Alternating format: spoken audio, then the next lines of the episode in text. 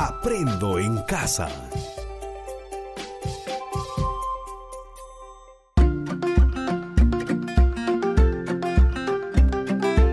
Queridos estudiantes, los invitamos a participar en el desarrollo de las sesiones de aprendizaje que hemos preparado para ustedes. Aprendo en casa.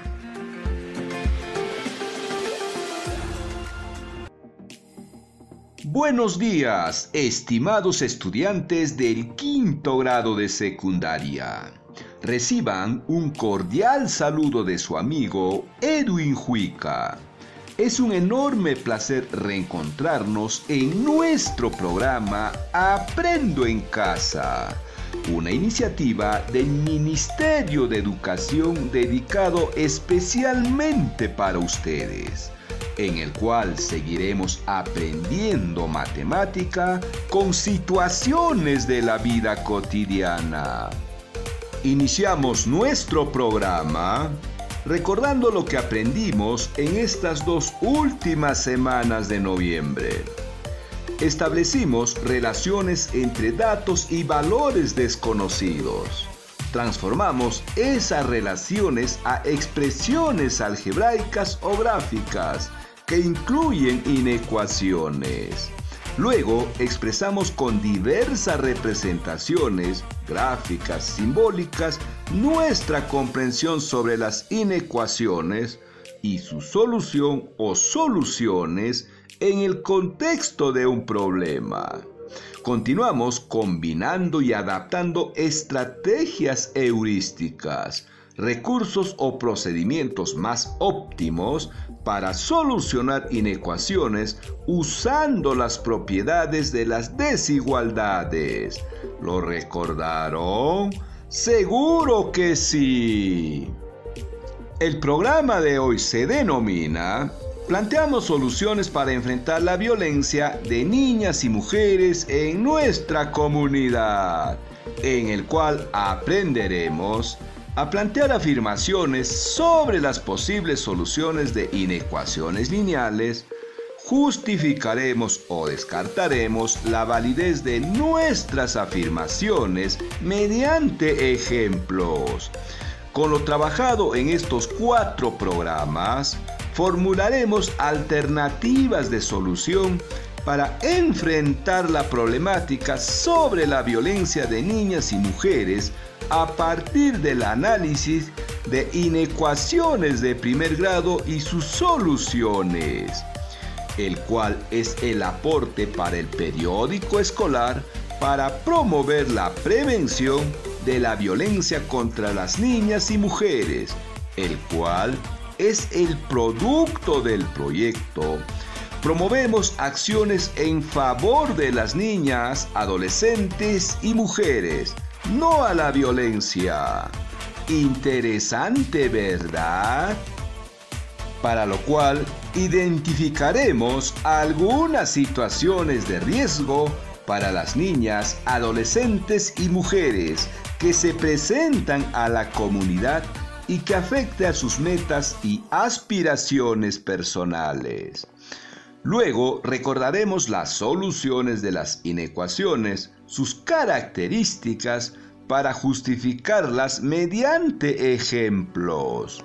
Continuaremos analizando las situaciones de riesgo que se presentan en la comunidad para analizar sus causas, relacionándolas con las inecuaciones y sus soluciones, para justificarlas y proponer alternativas de solución. Finalmente, plantearemos unos desafíos con la finalidad de aplicar lo aprendido en situaciones de tu comunidad, lo cual fortalecerán tus aprendizajes. ¿Listos y listas para comenzar? ¡Claro que sí! Muy bien, comencemos activando nuestros saberes.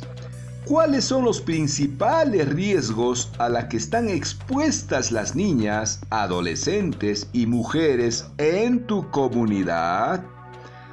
¿De qué manera podemos analizar las soluciones de las inecuaciones lineales con dos variables en situaciones relacionadas a la violencia frente a las niñas y mujeres? Puedes responder. Escuchemos algunas respuestas. Comencemos con la primera interrogante. ¿Cuáles son los principales riesgos a los que están expuestas las niñas, adolescentes y mujeres en tu comunidad? Escuchemos la respuesta de Nelly, estudiante del quinto grado de una secundaria en alternancia, quien dijo, En mi comunidad cada fin de semana se producen fiestas donde la población bebe licor. Producto de ello, en muchos hogares se presentan escenas de mujeres violentadas. Sumado a ello, algunas familias dejan la casa al cuidado de las niñas o adolescentes y cuando pasa algo son responsabilizadas y sancionadas. Por otro lado, se presentan casos de acoso a las adolescentes por algunos comerciantes que visitan la comunidad lo cual es aceptado por algunos padres. Producto de ellos, muchas chicas salieron embarazadas. Además, las chicas que salieron a trabajar a la ciudad cuentan que algunas de ellas fueron maltratadas, discriminadas y en algunos casos engañadas por hombres que las dejaron embarazadas, entre otros casos. Como podemos observar, hay muchas situaciones de riesgo que se presentan, las cuales afectan de manera directa a un buen porcentaje de las niñas, adolescentes y mujeres. Por lo mismo, es necesario empoderar a las mujeres, fortaleciendo su participación en las actividades y decisiones de la comunidad en igualdad de oportunidades con los varones, entre otras acciones que podemos implementar. Ahora continuemos con la segunda interrogante. ¿De qué manera podemos analizar las soluciones de las inecuaciones lineales con dos variables en situaciones relacionadas a la violencia frente a las niñas y mujeres? Nancy, estudiante de una secundaria con residencia estudiantil, nos dijo, las soluciones de las inecuaciones tienen una interpretación según el signo de la desigualdad. Por ejemplo, si el signo es mayor que o menor que, su conjunto solución no considera los puntos de la recta frontera.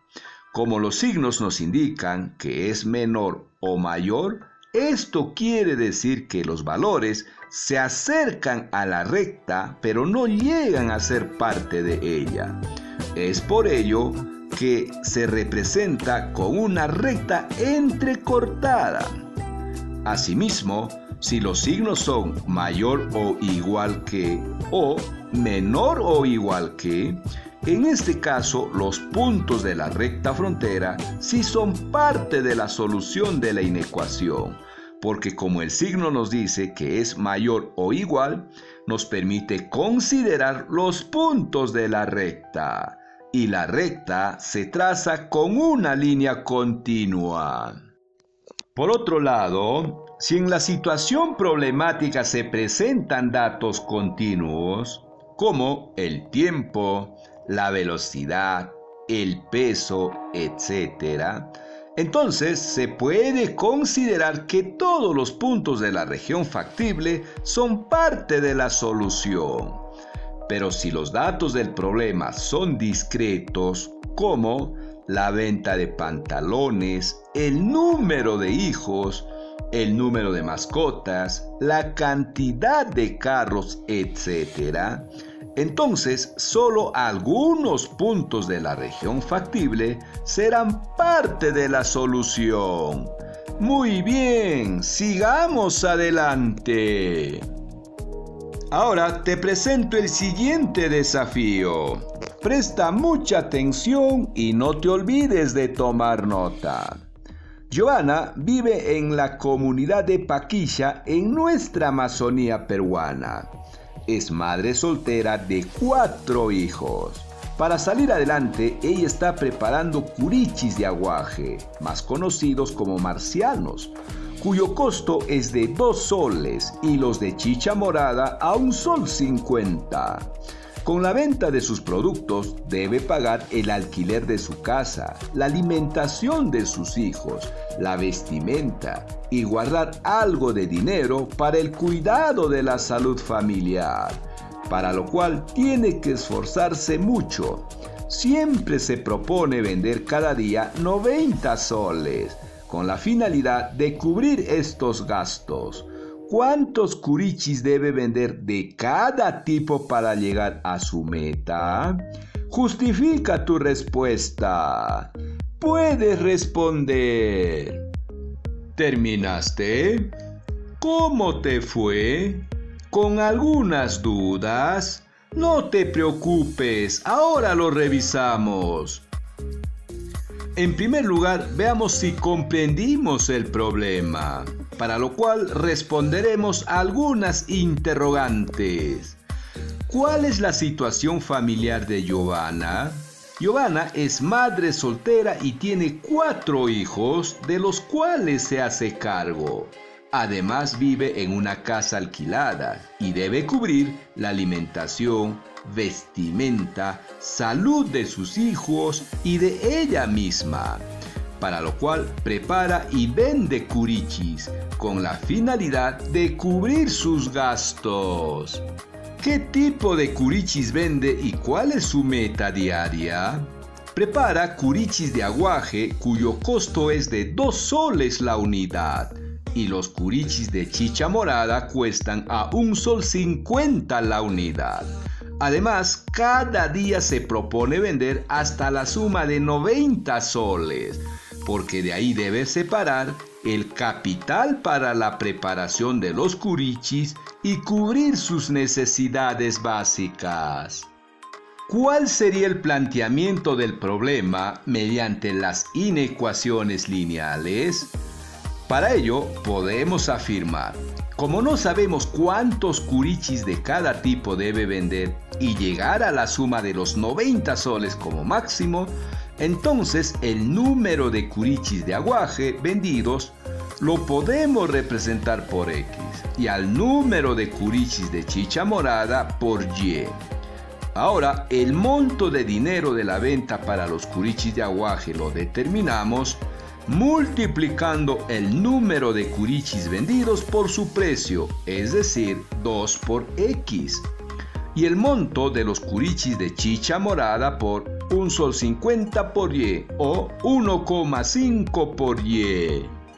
Muy bien. Ahora, como nos dicen que la meta es vender 90 soles diario, de donde podemos afirmar que la venta puede ser menor o igual que 90 soles, entonces podemos formar la inecuación de la venta como 2x más 1,5y menor o igual que 90.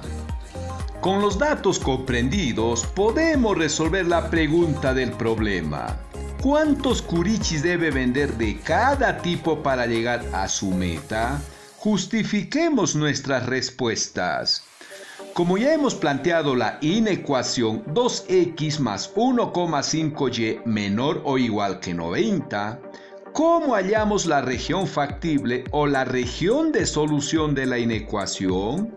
Muy bien.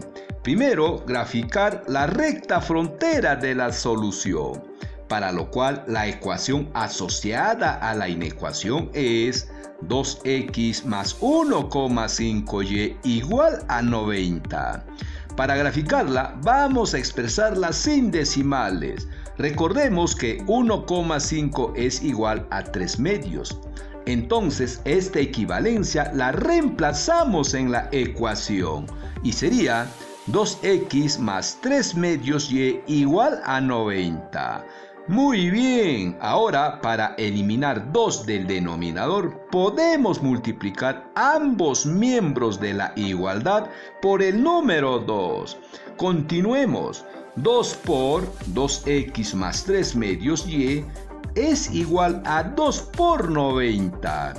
Efectuando tenemos 2 por 2x resulta 4x y 2 por 3 medios y es igual a 3y. Y en el segundo miembro, 2 por 90 resulta 180. Entonces la ecuación quedaría 4x más 3y igual a 180. Para graficarla vamos a tabular. Si a x le asignamos el valor de 0, ¿cuál es el valor de y? Muy bien, entonces en la ecuación 4x más 3y igual a 180, reemplazamos el valor de x, es decir, 4 por 0 más 3y igual a 180. Resolviendo obtenemos que y es igual a 60, de donde podemos afirmar que el primer punto para graficar la recta es de 0,60. Continuemos determinando el segundo punto. Si x es igual a 45, entonces ¿cuánto es el valor de y?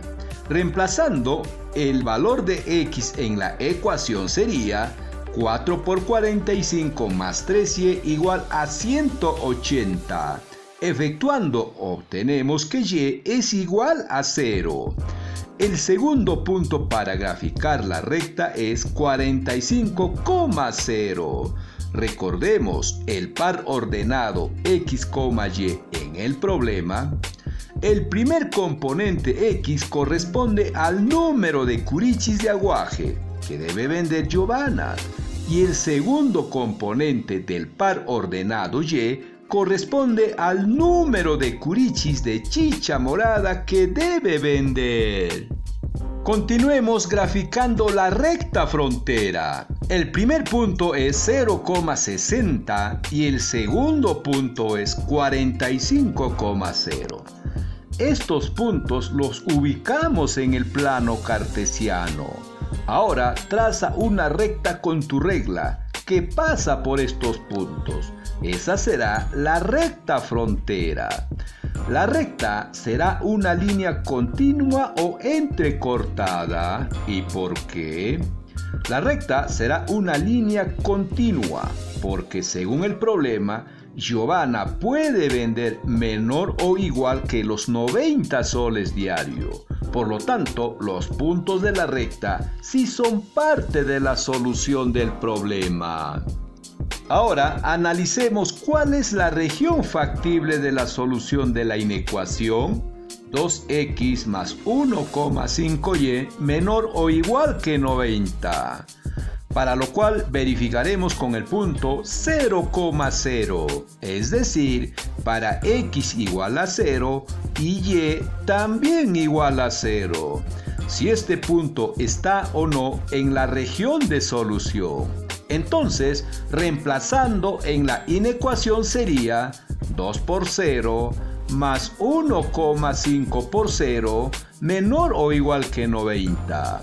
Efectuando las operaciones resulta que 0 es menor o igual que 90, lo cual es una expresión correcta. Por lo tanto, podemos afirmar que la región de solución o factible corresponde al semiplano que contiene al punto 0,0. Todos los puntos de la región factible son parte de la solución de la inecuación. Veamos, como se trata de la venta de curichis, estos se venden en partes enteras y no por mitades y terceras partes. Entonces se trata de cantidades discretas. Por lo mismo, los puntos de la solución solo serán aquellos de la región factible que sean cantidades discretas. Finalmente, analizando la recta, observamos que al eje X lo corta en 45 y al eje Y en 60 pero debemos considerar que solo podemos tomar los valores positivos de la región, porque no podemos vender cantidades negativas de curichis. Por lo tanto, la región de solución estaría definida por el triángulo formado por los vértices 45,0, 0,60 y 0,0. Asimismo, podemos afirmar que para reunir los 90 soles, Joana puede vender como máximo 45 curichis de aguaje. El otro extremo es de 60 curichis de chicha morada y los puntos que están al interior de la región triangular son las ventas que no llegan a los 90 soles y que son parte de las ventas. El mínimo de ventas será de cero curichis de ambos tipos. Es posible que esta cantidad se presente cuando no salga a vender nuestra amiga Giovanna. Para culminar estas dos semanas, hemos analizado las diferentes situaciones de riesgo a las que están expuestas las mujeres en varias comunidades si entre ellas pueden estar tu madre, hermanas, primas o amigas, ¿qué acciones podemos sugerir para contribuir con el bienestar de ellas? Primero, podríamos empoderar a las niñas y mujeres sobre sus derechos, deberes, roles e instituciones que existen para el cuidado de su integridad, Asimismo, en las familias asignar y distribuir las tareas domésticas como cocinar, limpiar la casa, lavar la ropa, atender a los animales, cuidar a los hermanos menores, entre otros, tanto a hombres y mujeres en igualdad de condiciones, pero eso sí, considerando su edad por otro lado, en la comunidad promover mayor participación de las mujeres en las decisiones que orientan su organización y desarrollo. Interesante, ¿verdad? Bien, estimados estudiantes, estamos llegando al final de nuestro programa. Te pedimos reflexionar sobre lo siguiente. ¿Qué aspectos facilitaron tus aprendizajes y cuáles los dificultaron?